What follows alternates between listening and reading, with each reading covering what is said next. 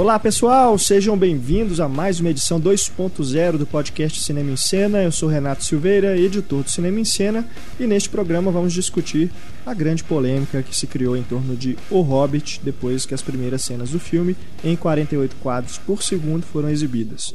Temos também outras notícias que foram destaque nos últimos dias, a resposta do diálogo misterioso, a Patrulha Cinéfila e ainda as nossas recomendações. Podcast Cinema em Cena está só esquentando. Aqui ao meu lado, Heitor Valadão e Túlio Dias. A Larissa não pôde participar da gravação desse programa porque ela machucou a perna. Então a gente pede para vocês que escrevam para ela no Twitter desejando melhoras. Tá bom? Nós não vamos aqui contar como. Contar como ah. Vocês perguntem para ela diretamente lá no ah. Deixa eu contar, deixa eu contar, deixa eu contar. Então tá, dá, dá só um teaser aí. Só um teaser. O machucado da Larissa inclui peripécias e travessuras na saída dos Vingadores. Acho que ela, empol ela empolgou, ela achou que ela era viúva negra e aí. Depois vocês perguntam pra ela a versão completa. Vamos começar então com uma mensagem a respeito do nosso último debate, que foi sobre os filmes do David Cronenberg. Você que não escutou, não perca mais tempo, faça o download do podcast 33 e confira a discussão.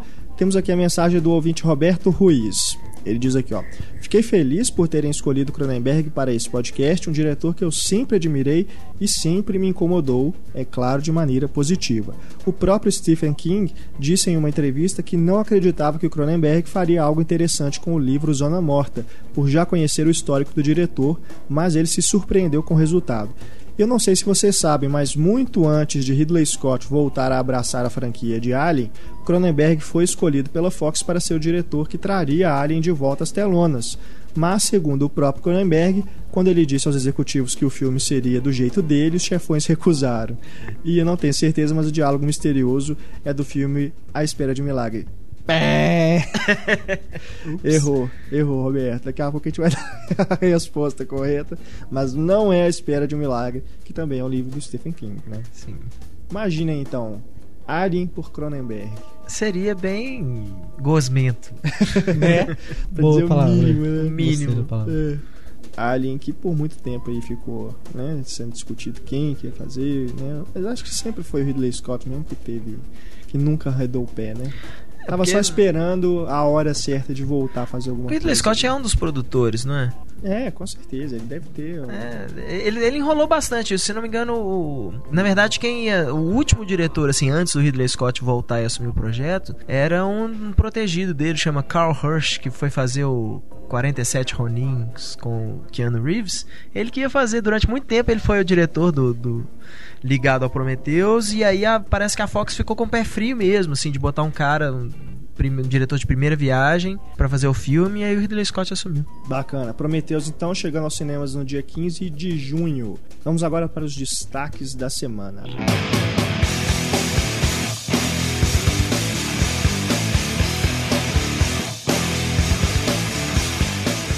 Olha, a polêmica já tá feita aí, né, com o Hobbit, depois que lá naquela convenção, né, que CinemaCon. CinemaCon que era a Show West. Show né? West, é. Durante muito tempo aí era Show West o nome.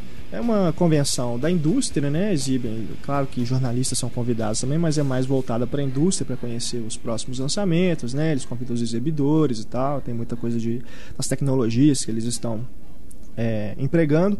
Então foi exibido uma cenas de Hobbit, né? É, exibidas em 48 quadros por segundo, que é a, o formato que o Peter Jackson filmou, né? uhum. né? Ele escolheu não só filmar em 3D, mas também em 48 frames por segundo. Todo mundo sabe, todo mundo gosta de cinema, sabe que a velocidade normal é padrão é 24 quadros por segundo. Então aí tá com o dobro da velocidade e aquilo as primeiras opiniões bem divergentes. O pessoal gostou muito da qualidade da imagem, né? Acharam as imagens muito bonitas, mas que elas disseram que elas não têm aquele aspecto cinematográfico, né? Não parece que você está vendo uhum. um filme como nós estamos acostumados, é, é uma coisa diferente né? Apesar do efeito 3D ser melhor, disseram isso, que o 3D fica mais real, mais, mais nítido, não dá muita confusão no olho também, né? Muita gente reclama isso, que dá dor de cabeça e tudo. Disseram que fica uma coisa mais confortável, né? Mas tem aí essa questão de não parecer um filme, né? O que, que será que isso significa, afinal? Tipo, Por que, que isso seria ruim, então? Não sei, cara. É realmente. É só Bando de vendo pra- fresco, cara. Eu não acho que é frescura, cara. Eu acho que realmente é, é uma coisa que a gente vai ter que esperar pra ver. Adaptação. É, tem que né? esperar A gente pra vai ter ver, mas acho que é diferente. É, cara, tipo, Com mas- as tecnologias novas que estão surgindo, tipo, o Peter Jackson pode estar criando alguma coisa diferente, uma tendência nova. Não, na verdade não é diferente, né? Porque. A, a- a- na- desculpa, é diferente, ele não é novo. Porque a, a tecnologia para filmar em 44, 48 quadros por segundo ela já existe há muitos anos, Muito, né? Muito- alguns diretores aí Mas em 3D, testaram ela, não em, não em 3D. Não com esse 3D que é mais Mas- novo mesmo, né? Mas a velocidade, realmente. A velocidade já existe há mais tempo. Só que por esse estranhamento foi um formato que não, não foi adotado realmente pela indústria. E diretores como Peter Jackson, se não me engano James Cameron também fala que acham absurdo não ter sido adotado, porque eles acham lindo a qualidade da imagem, essas coisas e tal. Então, como qualquer tecnologia nova, vai ter uma certa resistência aí, É. não tem jeito. Mas é, eu acho que é uma coisa que, a partir do momento que você começar a assistir o filme e o filme começar a te envolver, você É. esquece, cara. Na defesa do, do Peter Jackson, ele deu uma entrevista depois para Entertainment Weekly, falando sobre as críticas né, que foram feitas a essa exibição prévia, né? Ele falou justamente isso, as pessoas têm que esperar para ver o filme inteiro, porque o que foi apresentado lá na CinemaCon foi uma montagem assim de cenas isoladas, né, é, exibidas nessa velocidade em 3D. Não tinha uma narrativa sendo seguida ali, né? Ele É. falou, mesmo se você ver 10 minutos do filme pronto, você já vai perder esse estranhamento, você já não vai estar mais, né? Porque você já vai estar é, imerso na, na história, né? Na narrativa. Então falou assim, ó, vocês podem ter certeza, quando vocês assistirem o filme no cinema e tudo, isso vai ser diferente. Não, não julguem agora, né? Porque o que foi feito ali foi realmente só uma, um clipe que a gente fez para ser, pra ser uma apresentação técnica, né? Ele diz, inclusive, nesses termos, uma apresentação técnica. Então, realmente.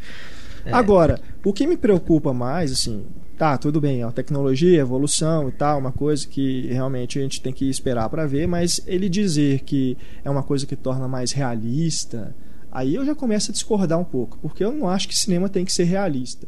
Você não, eu não quero ver o Hobbit como se eu estivesse vendo o Heitor e o Túlio aqui na minha frente, entendeu? Eu quero ver um filme, pô. De jeito Sabe? nenhum, né? Ainda mais o Heitor e o Túlio.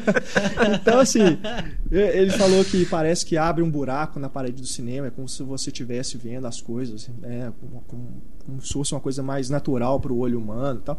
Não sei, a gente realmente tem que esperar para ver, mas eu não concordo é com essa noção de que as coisas têm que ser realistas, entendeu? Eu acho- Eu acho você tem que estar vendo um filme que como se, como se você estivesse vendo um teatro. É.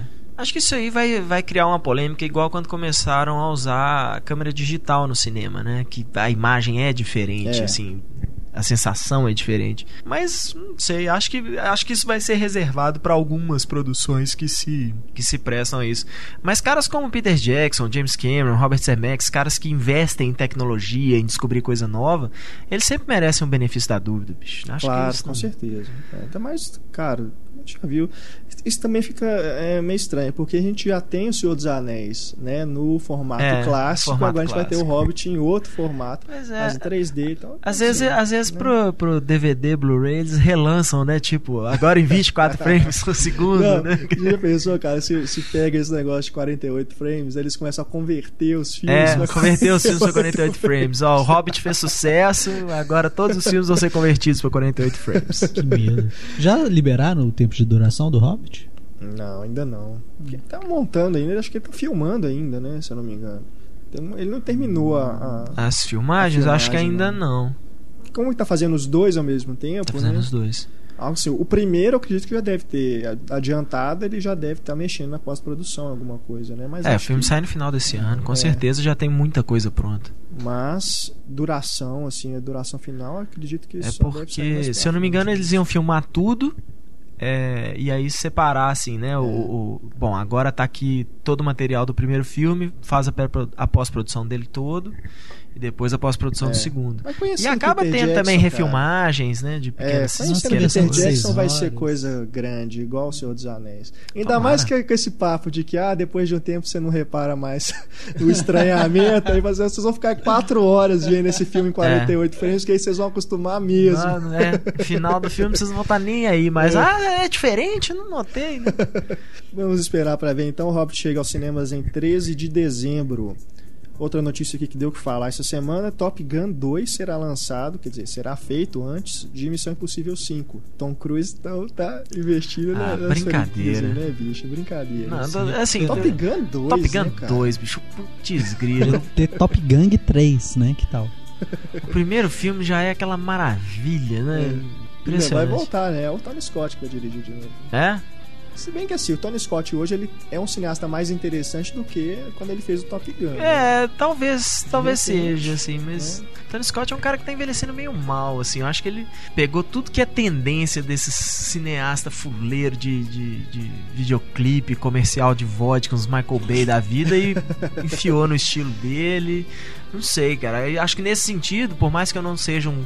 Não, durante muitos, muitos anos eu falei muito mal do- do- dos irmãos Scott, assim, mas eu acho que nesse sentido eu acho o Ridley Scott pelo menos mais consistente um cara mais clássico, assim. O Tony Scott parece que é assim, ah, que legal, agora, ah, primeiro assim, a, a- primeiro a moda é cortar, vão cortar o tempo todo, né, tudo picotado. Aí, a- bom, agora a moda não é cortar mais, agora a moda é fazer longas tomadas de ação, assim, sem cortar. Então agora eu vou fazer desse jeito. Então, não sei, assim, é um cara que... o Incontrolável eu gostei muito, cara. Me surpreendeu. O Incontrolável me surpreendeu porque ele não é um filme de ação, né, cara? A Ação mesmo. O filme é pouquíssima coisa. Eu achei também dos, dos melhores filmes dele. É. Mas outro dia eu tava vendo o Sequestro do Metrô de, de novo. Não, esse, esse é. É doer. muito fraco, É, cara. É muito fraco. Mas gosto do Deja Vu, gosto do. Eu também não gosto do Deja Vu. Às vezes... Eu, eu curto. Você não gosta, né? Eu Não, curto. não.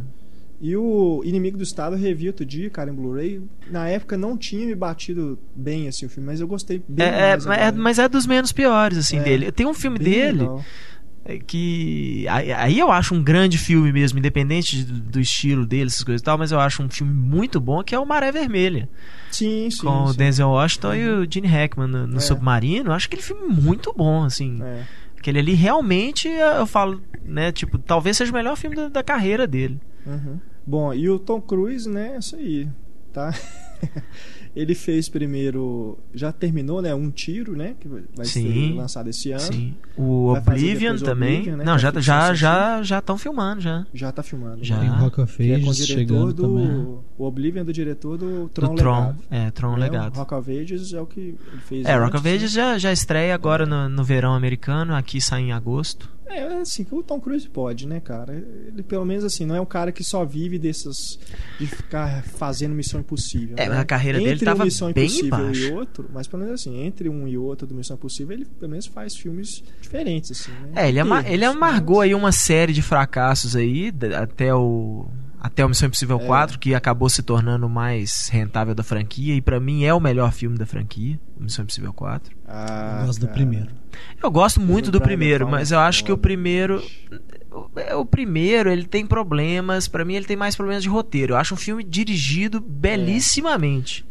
Né, eu concordo plenamente com o De Palma Não, falando o que do John Woo eu gosto muito também, cara. é, é, o- é, mas isso é o aspecto legal do, do Missão Impossível, eu concordo. Assim, cada filme, né, não tem nada É. a ver um com o outro. Em É. termos de estilo, de direção, assim. E eu acho isso muito legal. Eu ia falar assim, uma coisa quase James Bond, mas nem James Bond não é, assim, porque o. James Bond seguia, né, uma, Aham. um formato, assim, apesar de cada filme ter um pouco a cara do, do seu diretor, assim, mas os, os filmes mais antigos da série, assim, eles eram bem. Eles têm um, um estilo bem, bem parecido, né? é, é. E na Missão Impossível, no Missão Impossível é exatamente o contrário. Assim, cada diretor, você tem um, um puta diretor clássico, que é o Brian De Palma, com aquelas tomadas longas dele belíssimas. Aí veio aquela coisa estilosona do John Woo, depois veio aquela coisa meio formato meio televisão, picotado do J.J. Abrams, e agora esse formato do, do Brad Bird, que pra mim É uma coisa é, mais clássica. é, é, é uma Não mistura clássico, do né, é clássico com o school, atual. dizer é, assim, né? mas que é extremamente Não, bem é feito. Assim, eu acho, Gostei muito. eu acho que, que é das. As, a- certamente pra mim é- são as melhores cenas de ação da série. E um dos melhores filmes de ação que eu vi nos últimos tempos, assim. É muito, bom. Muito bom. Mais um destaque aqui, aproveitando aí, né? Vingadores no cinema, todo mundo tá falando de super-herói. A Fox anunciou que já está trabalhando realmente no reboot do Quarteto Fantástico.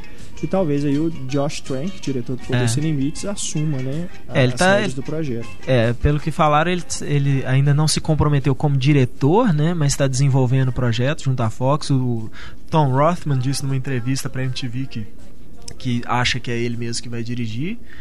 O que me deixa um pouco com medo, porque apesar de que o Poder Sem Limites eu, eu gostei do filme, assim, esperava um pouco mais pela reação do, do nosso editor-chefe, mas eu esperava um pouco mais do filme, assim, mas achei legal, mas não sei se o estilo dele vai, vai ser adequado pro Quarteto Fantástico, não. Eu acho realmente que o Quarteto Fantástico tinha que ser um desses diretores de ficção científica mesmo, assim, um, até um Ridley Scott da vida, um James Cameron e tal, ou até, por que não? Né? Imagina. É, seria, seria interessante, sim. Imagina o coisa do Cronenberg. Coisa do Cronenberg. Coisa do Cronenberg, primeira coisa, a gente ia ver o coisa peru de pedra dele. O Cronenberg. Ia falar, não, tem que mostrar, como assim? Nós vamos mostrar o Bilal de pedra do coisa.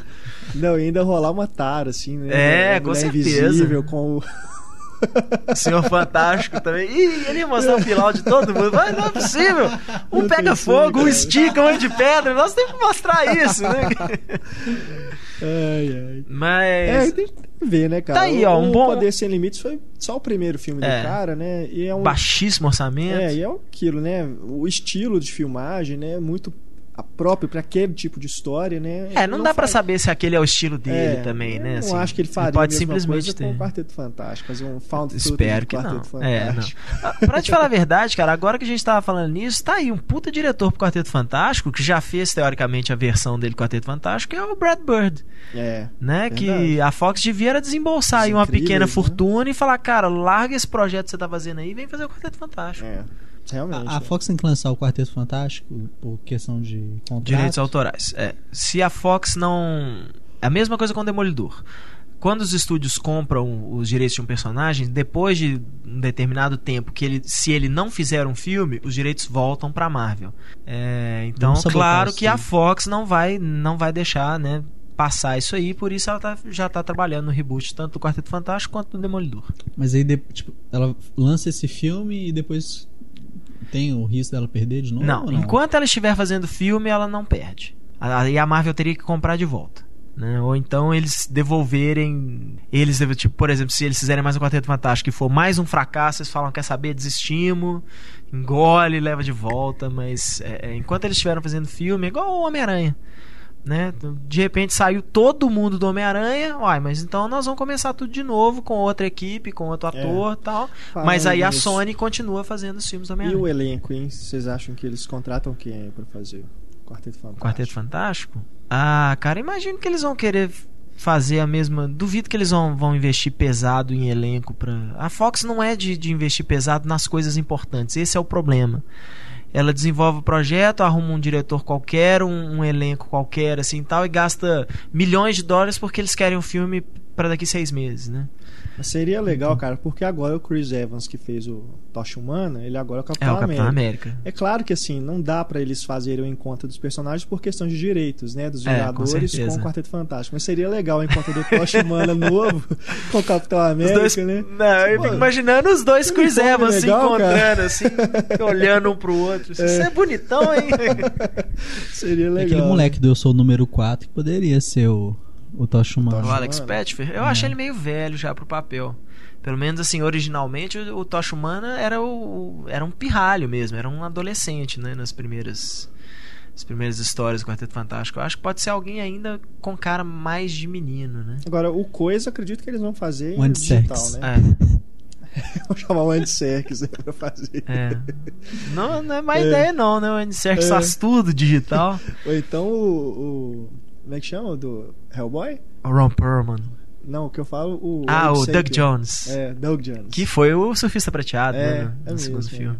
Mas realmente, eu acho que o, o- coisa tem que. O problema é que é, é fazer o coisa to- totalmente digital. Também, né? Porque o do Michael Chiklis é aquela coisa, né? Ele é menor do que o Senhor Fantástico. mas, mas, mas o coisa não é alto, né? Ah, Você vê, não, nos é quadrinhos grandão, não, ele é Hulk, grande. ué. não, ele é grande, ele é largo assim, tal, mas ele não é muito alto Não? não, ele tem Ah, uma tá. estatura normal.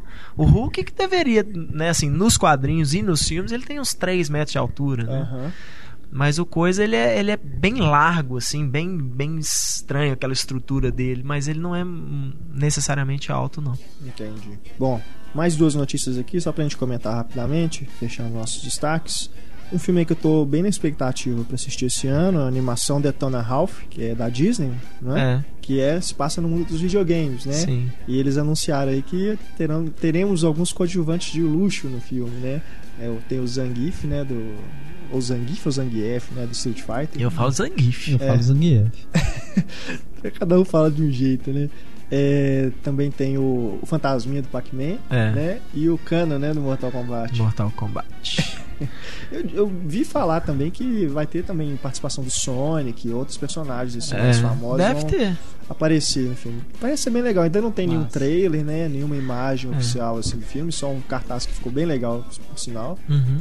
Minimalista, assim, né? Só com a- a- o desenho do, do, do protagonista como se fosse um personagem de 8 8 bits. bits, né? é. 8 bits. Bem quadradinho. Mas é um filme que parece ser, vai ser bem bacana. É. Mas infelizmente ele, ele, ele, chega, ele chega no Brasil só em janeiro, né? Acho que é É, primeiro, porque primeiro né, sábado de janeiro. Mas aqui, mas nos Estados Unidos, se não me engano, em Tá novembro. Vendo? É estranho, A todo, Disney é, costuma fazer isso, né? todo, mas a maioria dos desenhos animados, né, a Disney sempre, não só a Disney, as distribuidoras sempre atrasam o lançamento deles em relação aos Estados Unidos, não sei porquê. É. Mas é, Acredito que a gente deve ver o trailer aí, não deve demorar muito, né? é, Talvez com certeza. com o filme da Pixar, né? O Valente. Pô, é bem provável. Bem provável. E pra finalizar aqui nosso giro de destaques, foram divulgadas aí as primeiras fotos do Leonardo DiCaprio e do Jamie Foxx. No Django Livre, né? O título nacional também. Django Livre. Django Livre? Django, Django Livre. Livre. É Brincadeira. tipo nome de bebida, Mas sabe? eu não achei tão. A Larissa também comentou que não gostou do título, que ficou esquisito Django e tal, mas eu não Livre. achei que ficou ruim, não. Os originais, o como é que era? Django Mata. Que tem o, Ó, os- o, o título original é Django Unchained. Unchained, A é. tradução literal seria Django Desacorrentado. Desacorrentado. Pior ainda. Django Livre eu acho que tá ok pra mim. É, pelo menos não é aquela coisa assim, Django ou Matador, né? É. Só essas coisinhas, um subtítulo genérico nem nada assim. Ou pior ainda, né? os Um faroeste muito louco. A gente se acostuma, né, a falar Django Unchained, Django Unchained, né, do Dark Knight Rises, né? É. Depois quando vem, vem a Tem a tradução, tradução, que segue, né, o, Cavaleiro espírito do título, Surge é, isso, exatamente. né, surge um estranhamento, mas eu não achei ruim. E, e as fotos, o que, que vocês acharam? Achei o DiCaprio, demais.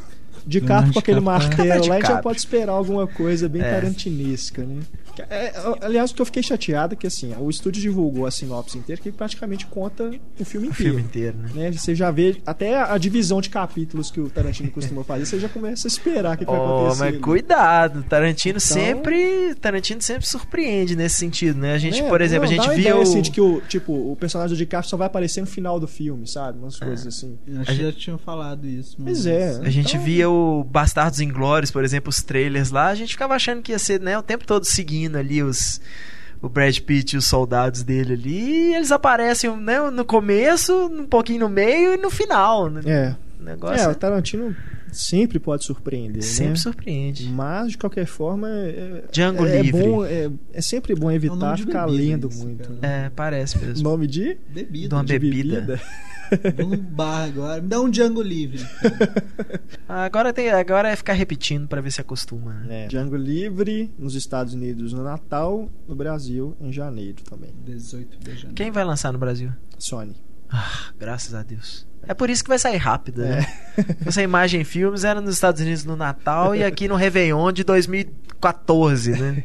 Temos agora aqui o e-mail do Hélio Francis sobre o nosso podcast do Cronenberg. Acho que A Mosca é o único filme que ainda me dá frio na barriga antes de assistir. Quando eu era pequeno, esse filme me impressionou demais. Sempre fui fã do Homem-Aranha, mas o David Cronenberg me deixou com medo de que se eu fosse picado por uma aranha radioativa, eu fosse virar um monstro e não um super-herói, o que de certa forma tem até mais sentido. o interessante do trabalho do Cronenberg é que ele não é o mestre do bizarro, mas sim o mestre da imersão. Impressionante a forma como, pelo menos em todas as obras a que assisti dele, ele consegue nos prender à história e fazer acompanhar tudo aquilo realmente se importando com os personagens. Com certeza, não é, É. só não é só esquisitice pela esquisitice, né? Realmente é um mestre da narrativa, né, cara? É impressionante mesmo. Não tem nenhum filme dele que você, você fala que é chato, né? Que, você, que é arrastado, que tipo, desinteressante. Por mais assim que não, nem todos tenham o mesmo nível do- dos mais celebrados, né? Mas todo filme dele ele sabe, sabe como contar a história.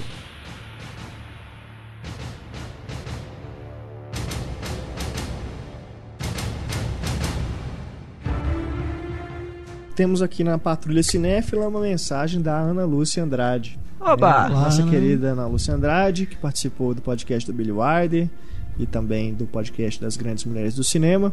Ela escreveu para a nossa Patrulha Cinéfila. Ela diz aqui, ó, quanto ao último podcast 2.0, em que vocês falavam da sujeira nas salas, acho importante que não se propague a cultura de que deveria haver mais faxineiras para a limpeza. Na verdade, a faxina é necessária para a sujeira normal que acaba rolando. O que tem que mudar é a falta de educação das pessoas que jogam as coisas no chão, Também acho. acreditando que devem dar trabalho às faxineiras. Coisa de pessoas sem noção do outro, infelizmente tão comum nos dias atuais em todas as esferas. Com certeza, Ana. Ah, a me- A mentalidade do público brasileiro tem que mudar, cara. É impressionante Não, não, você e- pensar que às 11h55 da noite de um dia de É. semana você tinha gente na, na sessão de um filme igual Os Vingadores, gente que quer bater papo, É, que quer comentar o filme enquanto o filme tá rolando. Aham. Né? Eu- Infelizmente a mentalidade do público é, é Não, essa, de que eu, que eu, eu paguei, eu faço o que eu quiser. É, exatamente. Esse negócio da sujeira é isso. Eu já vi gente falando. tipo, ah, vou jogar no chão mesmo, tem gente pra limpar. Cara, É, isso é um absurdo. Apesar de que eu acho, eu acho que realmente deveria ter mais faxineiras no cinema para só pra ter mais, dar mais emprego aí pras pessoas. Eu tinha um primo, eu tinha um primo que ele não nunca ele jogava a bandejinha lá, os, as coisas do- da bandeja dele no fast food, ele nunca jogava no lixo. Eu falava, pô, mas que isso, cara? Você tá dando trabalho aí pras pessoas? Ele falou, exatamente. Eu dou trabalho pras pessoas, as pessoas não vão conseguir atender lá, eles vão ter que contratar mais gente só pra ficar recolhendo bandeja e aí você dá mais emprego. Falei, tá, é meio utópico esse pensamento aí. Na verdade, eles só vão explorar mais ainda os É. funcionários que já trabalham aqui, mas tudo bem, eu entendo É a intenção. eu achei bonitinho lá no BH Shopping, que eu fui assistir Os Vingadores, lá na sessão 11 horas da manhã. Aí depois tava rolando os créditos já, a moça da faxina tava ficou parada perto do corredor, né? Falei, só falta ser aqueles funcionários esperando eu sair, né? Fazendo pressão psicológica pra eu sair e eles cortarem os créditos, né? Aí eu fiquei assim, meio, né, olhando pra tela assim, não, não olhei pra ela. não- Aí ela chegou perto, eu falei assim, puta merda, pediu pra eu sair, né? Não, ela pedi, perguntou se, eu- se ela podia limpar a sala. Olha, que bom. Pediu licença pra limpar a sala enquanto eu tava lá assistindo. Eu disse, não, claro, pô, fique à vontade. Primeira vez, né? Não sei se é funcionária nova, né? Mas, Mas é, mas tá vendo, cara? simpático, né? Da É, parte dela. Gente, A gente, a né? gente fica reclamando da, da- da- dos cinemas aí na Patrulha Cinéfila e tal, mas é tudo uma questão de, de, de mentalidade, né, cara? De É. treinamento, Lá, assim. lá é Cinemark, que a gente sempre mete pau no Cinemark aqui. Vamos, Pois né? é. Lá, Cinemark e BH Shopping. A, a minha... Pelo menos essa faxineira foi muito simpática, né? Que devia ser exemplo para todos, todos os outros funcionários do Cinemark. Meu, meu irmão levou minha sobrinha pro cinema esse fim de semana pela primeira vez. É, para assistir Espelho, Espelho Meu, né? O único filme que ela poderia entrar porque ela tem dois anos. Cara, pra tudo tem um macete, entendeu? Com a, minha, com a minha sobrinha, ele comprou um pacote de pipoca. Na hora que ela cansou da pipoca, ela comeu MM e ficou quietinho o filme inteiro. é assim que faz, entendeu? Você tem que dar um jeito de, de treinar, assim. A gente tem que condicionar já desde pequeno o público a ser comportado no cinema. Ana, muito obrigado. Ela deixou aqui uma dica ainda de um texto de uma amiga dela chamada Mônica, que escreveu um texto sobre o que te irrita no cinema, que é sobre essas coisas que a gente discute. Falta aqui de Patrulha educação das né? pessoas no cinema. Tá no, no blog dela, chama Crônicas Urbanas. É uma crônica a respeito de, dessas questões que a gente discute aqui na Patrulha Cinéfila. Vocês confiram aí no. O link tá aí na página do podcast. Eu li o texto da, da Mônica, é, ela tem razão, assim, em muitas coisas tal, mas eu só discordo veementemente de uma coisa, assim, acho, acho completamente absurdo. É, que ela, inclusive, fala que o pessoal que. Né, as pessoas que vão ao cinema e acham que estão em casa e conversa, fala alto, atende telefone, come, faz barulho, essas coisas, são as mesmas pessoas que investem em home theater, né, em, em- em equipamentos, essas coisas em casa. Então, quando vai ao cinema, também acha que está em casa. E para mim é exatamente o contrário. Todas as pessoas que eu conheço que têm home theater, que essas coisas, assim, tem uma boa, um bom equipamento em casa, é exatamente porque estão putos, eles não aguentam mais as pessoas no cinema fazendo barulho e acabam, né, estão desistindo aí de ir ao cinema por causa desse tipo de coisa. Eu tô até assim, eu, eu preciso, por exemplo, eu tô de mudança agora, eu preciso comprar caixas, caixas novas pro meu home theater, caixas de som. É, são, é um equipamento caro, infelizmente, tá, tá difícil fazer aí tudo, mas até, até minha esposa, minha futura esposa, que, que tava totalmente contra eu comprar as caixas de som, a gente saiu da sessão dos Vingadores e ela falou assim: aqui, é, pega empréstimo, faz o que for preciso, mas compra essas porcaria dessa caixa pra gente não, não precisar mais ir no cinema nunca mais, assim. Então eu acho que é exatamente isso. As pessoas que investem nesse tipo de equipamento é porque não suportam mais a, a, a falta de qualidade das salas, né? Uhum. Mas principalmente, é, é, eu acho que a pior coisa para qualquer cinéfilo é, é, a, a qualidade de projeção você né, pena com ela, mas Não, com certeza. mas você tolera o som ali, se tiver uma, uma sessão Sim. tranquila, o som Quem tá ruim, mas, mas cara, dá. com qualidade assim de projeção, vai, não é a pessoa que vai ficar batendo papo dentro de sala. Pois cinema, é. fazer Então, sujeira, essas coisas. pior né? coisa pra mim, a, a única coisa que realmente me faz pensar assim, lá nesse cinema eu não vou, é a qualidade do público. É, não, o, o que eu concordo nesse sentido que a Mônica fala é que é pessoas que vão pro cinema achando que realmente estão vendo televisão. Sim, Né? sim. Aí eu mas, concordo. é, Agora, que são as pessoas que realmente se preocupam em ter o home theater, ter uma sala de cinema em casa, aí é isso- diferente. Isso eu discordo, isso eu né? discordo Você por vê um- vivência. É diferente você ver um filme em casa na televi- televisão da sala normalmente, sem né, nada, só por ver. Por, né? Esse tipo de coisa é E igual. outra pe- coisa é você realmente quis- querer ter a experiência de ter um cinema em casa. Esse tipo de coisa é igual quando começaram a lançar os filmes em DVD, em widescreen, né? O formato correto, e tinha gente reclamando que tem. Não, tem essas tarjas preta aí. Exatamente. Eu falava, bicho, mas é assim e tal, não sei o que. Não, mas minha TV é quadrada. Falei, cara, compra uma TV maior. Ah, não, não tem dinheiro. Eu falei, então não assiste filme, pô. Então continua assistindo Rede Globo. Primeiro você investe na televisão, depois você investe em filme. Mais uma reclamação aqui, agora do Alex Rodrigues do Nascimento, aqui de Belo Horizonte. Venho fazer uma reclamação sobre a sala 6 do Cinearte Minas Shopping. Esperei para ter três experiências antes de mandar este e-mail. Eu assisti a três filmes nacionais na referida sala. Dois Coelhos, Reis e Ratos e Xingu. E nos três eu tive a mesma sensação. Pareceu-me que todo o som do filme vinha de caixas posicionadas na parte da frente da sala. Não fui capaz de identificar nenhum mínimo som vindo das demais caixas. Não sei se é só impressão minha, mas me parece que não. Provavelmente não, Alex. Ainda mais, por exemplo, se fosse algum filme brasileiro que realmente é, tem a opção de ser só é, 2.0, né? Coisa estéreo, assim. sabe?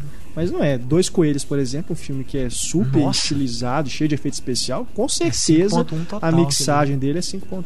Então é realmente problema da sala. Faz uma reclamação formal lá no site do Cinearte ou no Twitter deles, que eles costumam responder rápido. É. Mas de qualquer forma a gente vai entrar em contato também para ver Especialmente que porque são salas novas, né? Lá no É, Shopping. Não tem são muito motivo, não. novíssimos, né? Foram inaugurados em, em dezembro, né? Do ano passado.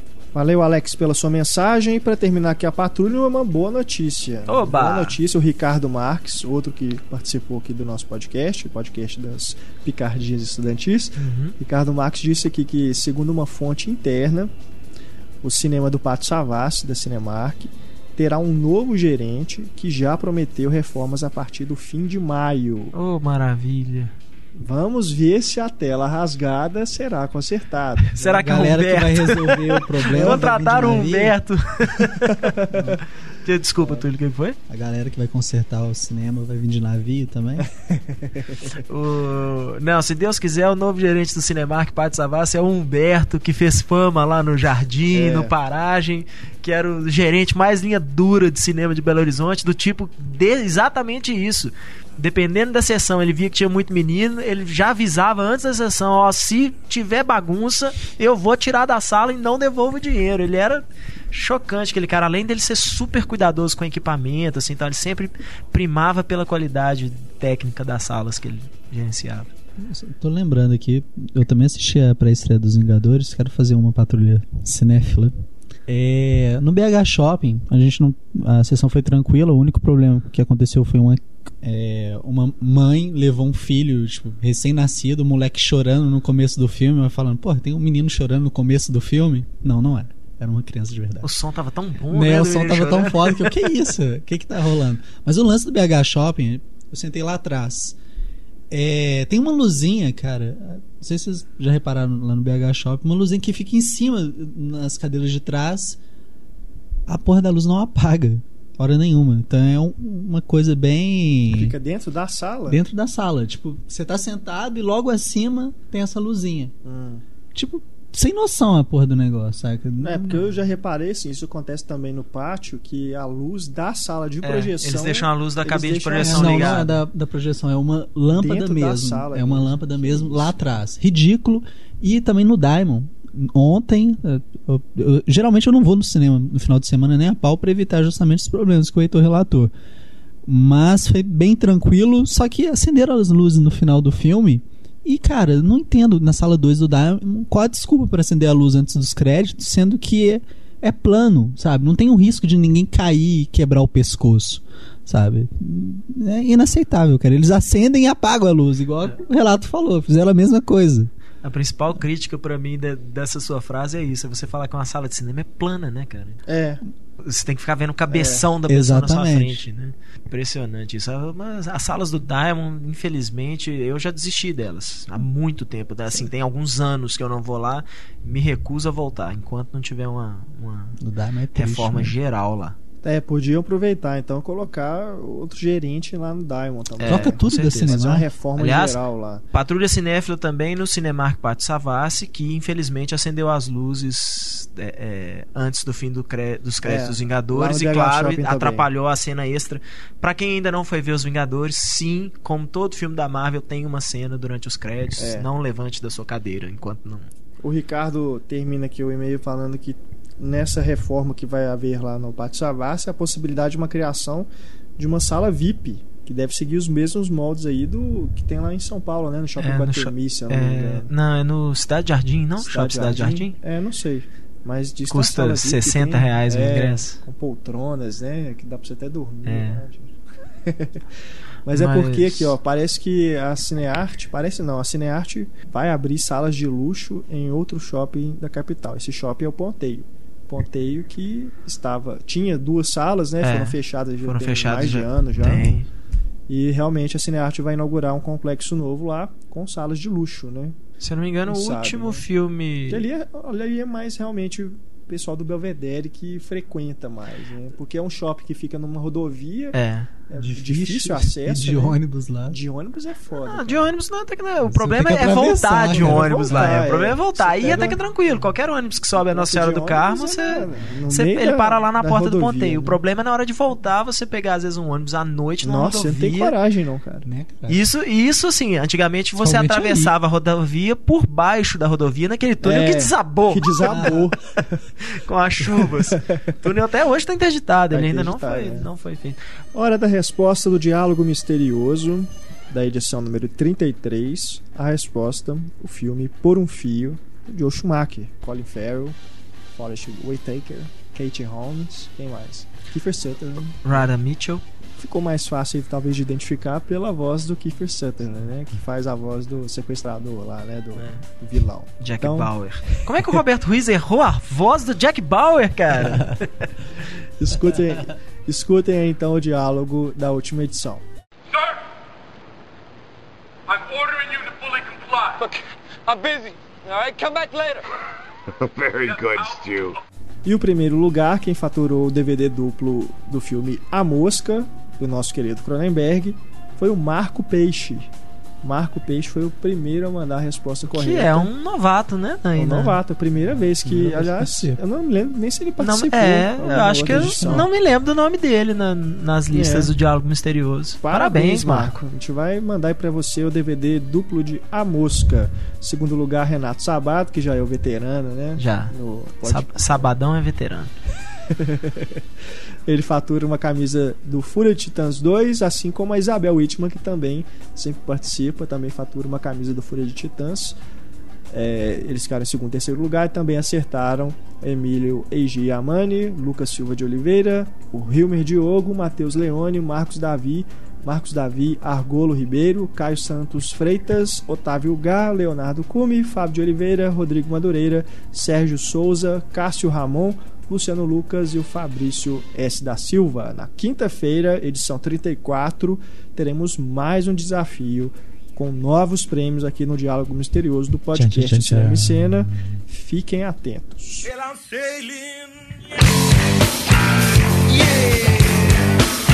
Oh, yeah. Vamos então ao nosso Cinema Ensina Recomenda, com as recomendações da nossa equipe. Hoje só três, né? Porque a Larissa não tá aqui. Então, Isso, eu estou aqui sim, meu, nem fodendo.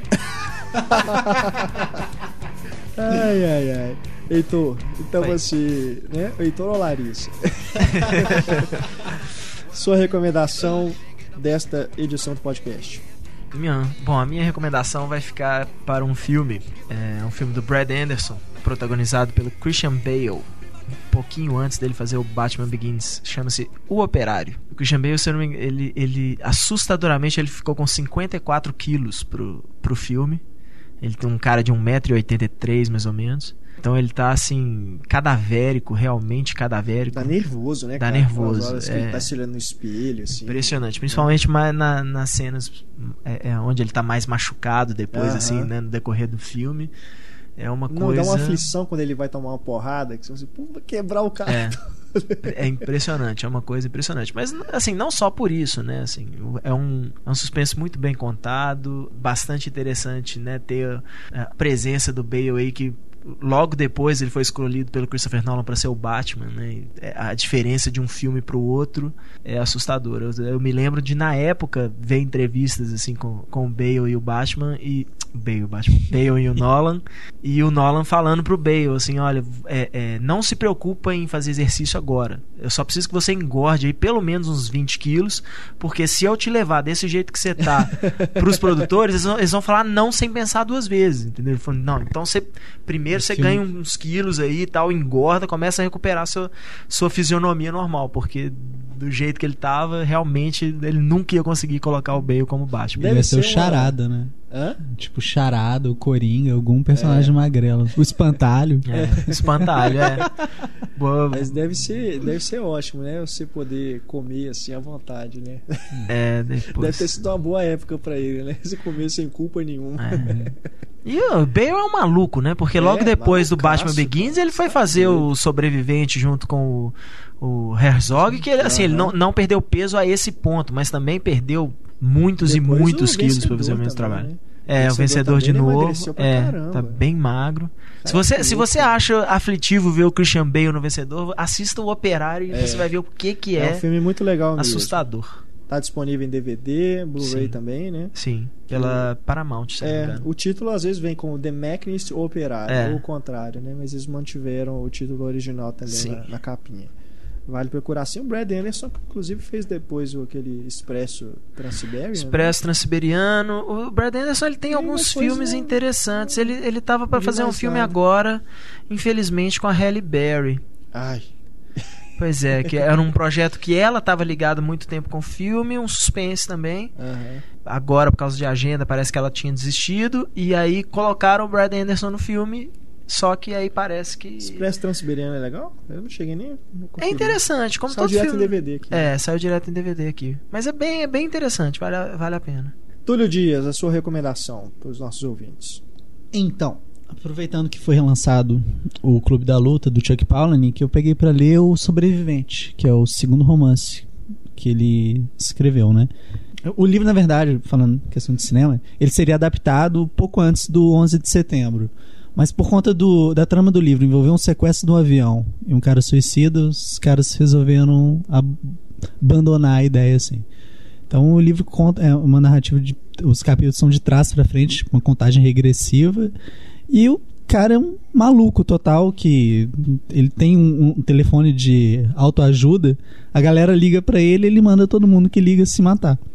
Ele dá êxtase pro peixe dele, é um maluco completo. E é um livro bem interessante, embora eu não tenha acabado de ler ainda, estou lendo ele. Tô gostando bastante. Tem projeto para adaptar para cinema?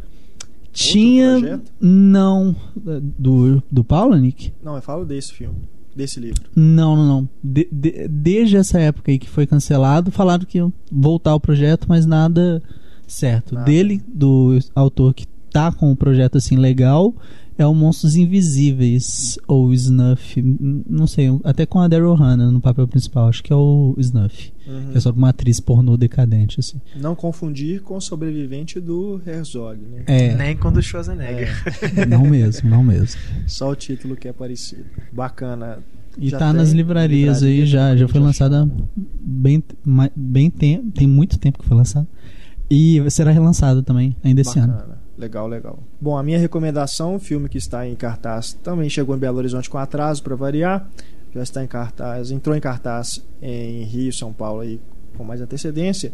Se chama As Neves do Kilimanjaro. Um filme desses do circuito alternativo, né, que não tem muita chance aí nos grandes shoppings, mas é curioso, cara, porque eu tinha recomendado aqui. Eu sempre acho curioso quando os filmes eles conversam, dialogam entre si, apesar de não ter relação nenhuma, assim, né? Aparente. É, eu tinha falado sobre o Porto aqui, aqui no podcast. É um filme que tem a ver, porque também se passa é, numa cidade europeia e tem a ver com um crime que acontece e que muda o cotidiano do personagem principal. No caso do Porto, o crime é a imigração ilegal, né? Que não é um, um crime, assim que você fala, né? Já no caso das Neves do Kilimanjaro, é um crime mesmo, é um assalto que realmente muda a vida desse cara, que é o Jean-Pierre da Roussan, que inclusive também está no elenco do Porto. Ele está nos dois filmes. Então, além dessa relação desses dois filmes, tem uma relação também com os Vingadores. Caramba. Porque o cara, o protagonista, ele recebe de presente a primeira revistinha do Homem-Aranha que ele comprou quando ele era moleque. Ah. Ele é um fã do Homem-Aranha. E a revistinha, cara, ela tem um papel fundamental pro desenrolar da trama. Então é, é como- quase como se o Homem-Aranha estivesse realmente ajudando o cara, entendeu? Então, assim, é curioso. Esse filme tá em cartaz, né? A gente vai ter ainda um filme do Homem-Aranha esse, Esse ano, ano, né? né? Nos cinemas, um novo filme do Homem-Aranha. Então é, é curioso que, apesar de não ser um filme de super-herói de jeito nenhum, tem essa relação, entendeu? De, do- dos quadrinhos da Marvel tá ali inseridos, né? Até num filme que, teoricamente, não tem nada a ver com a Marvel. Mas é bem bacana, a trilha sonora é muito legal. Tem uma das minhas músicas favoritas na trilha sonora, que é Heart of Glass, do Blondie. O elenco é ótimo e é um filme muito legal, assim, que coloca a questão de do assalto, né, não como uma trama policial nem nada, é uma questão mais assim, um problema social. Ele trata o assalto, o crime, no caso assim, qual que é a responsabilidade que o cidadão tem também sobre aquele assalto, enquanto você, você como sociedade, como membro de uma sociedade, qual que é a sua a sua responsabilidade também sobre aquilo, não só a responsabilidade da polícia, res- responsabilidade do governo, mas a responsabilidade de você como cidadão em relação a um, um crime como esse. Bem bacana, vale conferir As Neves do Kilimanjaro, não é um filme que você deve evitar se achar que é chato, porque não é filme chato, porque tem esse preconceito, né? Muita gente que É. costuma assiste ir em cinema só pra ir em shopping e tudo. Vale a pena procurar aí, tá em cartaz aí no- no- nos cinemas fora dos grandes centros comerciais. Vale conferir As Neves do Kilimanjaro, um filme muito bacana que inclusive teve, foi premiado aí no ano passado nos festivais. Vale conferir. Para finalizar, então, nosso podcast 2.0 da edição número 33, Túlio Dias, a nossa música tema. No final de semana eu assisti o Dois Coelhos do Afonso Poyar, não tinha visto até então. E me surpreendi com a qualidade do filme a trilha sonora, embora tenha é, 30 Seconds to Mars, né? A, a banda lá principal. É uma banda muito legal. Mas em determinado momento do filme tem a, uma canção Epic Win do Radiohead, que é a Is It Music for a Film. Essa música foi tá no OK Computer, que é um disco de 97. E- Belíssimo disco. Foda, né? Foda. Só que não é meu favorito Radiohead, não. Que Jay é o mais legal. É, diz a lenda que o Baz Luhrmann, o diretor do Romeo e Julieta, pediu pro Tom York, o vocalista do Radiohead, compor uma música pra encerrar o, o Romeo e Julieta, né? A música acho que não chegou a entrar na trilha sonora nos dois discos lançados, mas toca no filme. E é realmente uma música linda. Essa música também pode ser ouvida. O, o Baz Luhrmann também falou o seguinte: que a melhor música de encerramento já feita, assim, em todos os tempos. Eu concordo, até porque é do Radiohead. Mas a música tá em outros filmes também, além do Dois Coelhos e Romeo e Julieta. Ela tá no Depois da Vida, que é um filme trash com a Christina Ricci e o Liam Neeson, vocês viram? Não, não. Não, eu tenho esse filme em Blu-ray lá em casa, Afterlife. É, veja, muito bom, vale a pena. É, e um novo Despertar, da Judy Foster. E- Ah, é mesmo, toca. é. No Esse momento que toca essa música. a- a antes da cena já é um momento emocionante. Mas na hora que começa a tocar a música. Caraca, cara. Você pede pra cortar o pulso e morrer. Bacana, bacana. Podcast Cinema em Cena ficando por aqui. Voltamos na quinta-feira com a edição 34. Muito obrigado pela presença, Túlio. E Heitor. Obrigado. Quem sabe a Larissa não está na 34, né? A gente Vamos torcer, né? Pra que a Melhora, se Larissa. recupere. melhora. Cuide dos seus pontos. Django livre. Você pode mandar seu e-mail para cinema, arroba cinemaencena.com.br Pode deixar também seu recado no Twitter, arroba cinemaencena E na nossa página do Facebook, facebook.com.br cinemaencena Também deixe seu recado na página do próprio podcast e no site Eu sou Renato Silveira, deixo aqui o meu abraço E voltamos então na quinta-feira com mais um debate Tchau!